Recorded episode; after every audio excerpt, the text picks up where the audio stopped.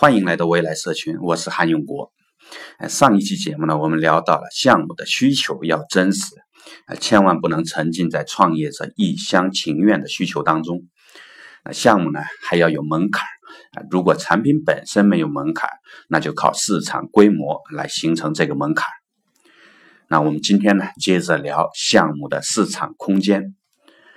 市场空间本身比较好理解，也比较好判断。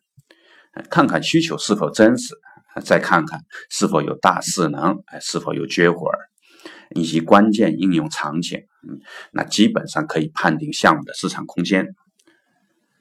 但是啊，仅仅停留在判断，那就是学者的纸上谈兵了。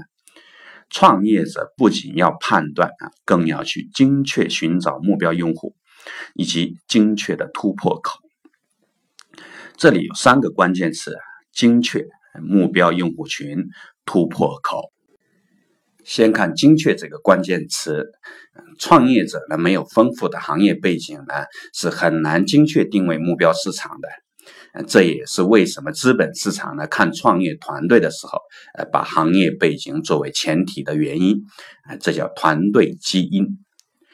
再看目标用户群，创业的时候呢，不要老想着要做大众市场。不要那么贪，并且呢，大众市场一般都是大公司横行的天下，反而那些小众市场或者细分市场呢，大公司却很难面面俱到。再则了啊，互联网时代，七亿的网民连成一片了，只要你的长板足够长呢，再小的小众市场也能很快形成焦点。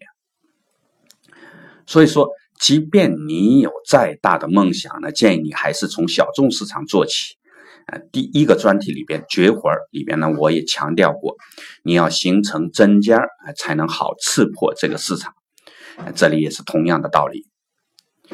我们看一下案例，于是为呃七零后八五前的人们呢，应该都是如雷贯耳了。那么大的名气，那么大的人生积累。但当他要确定啊重出江湖的时候呢，就选择了儿童家教就这么一个小话题，为什么呢？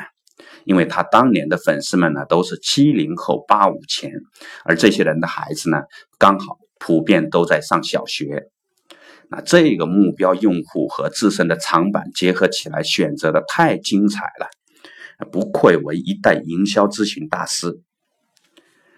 这也让我想起了这个伊拉克战争时期，呃，美国摧毁伊拉克国防大厦的那个事情。那个大厦呢是建在掩体当中的，什么飞飞机、大炮都不管用。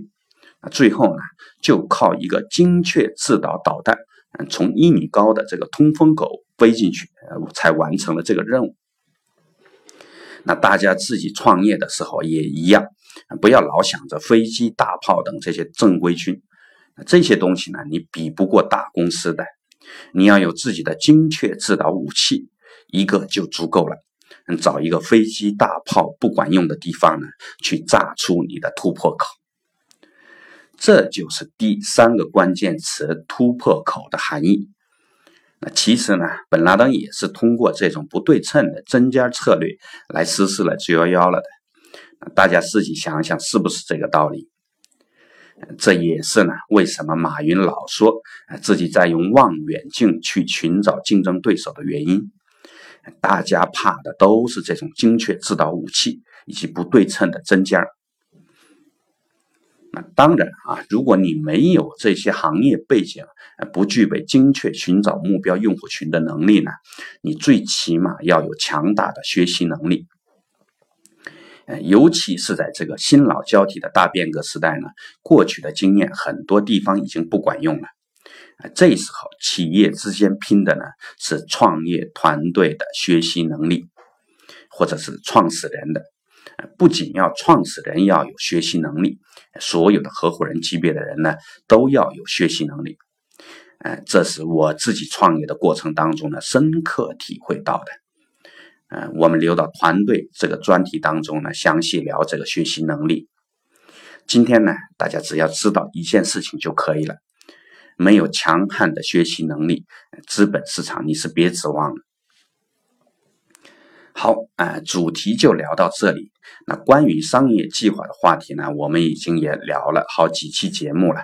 那很多人反馈呢，商业计划是不是专门针对投资机构的？我说对的，也是错的。之所以对啊，是因为没有资本的助力呢，这个时代你很难做大业务。即便想偏安一隅啊，那抱歉，互联网时代呢，市场没有 number two，number one 直接占领了百分之九十以上的市场。只只有啊，借助资本的力量，才能快速扩大业务，呃，还还能够通过非市场手段呢，去干掉对手。所以说，你的商业计划呢是写给投资机构的，你要写出一个能过得了投资机构这一关的商业计划。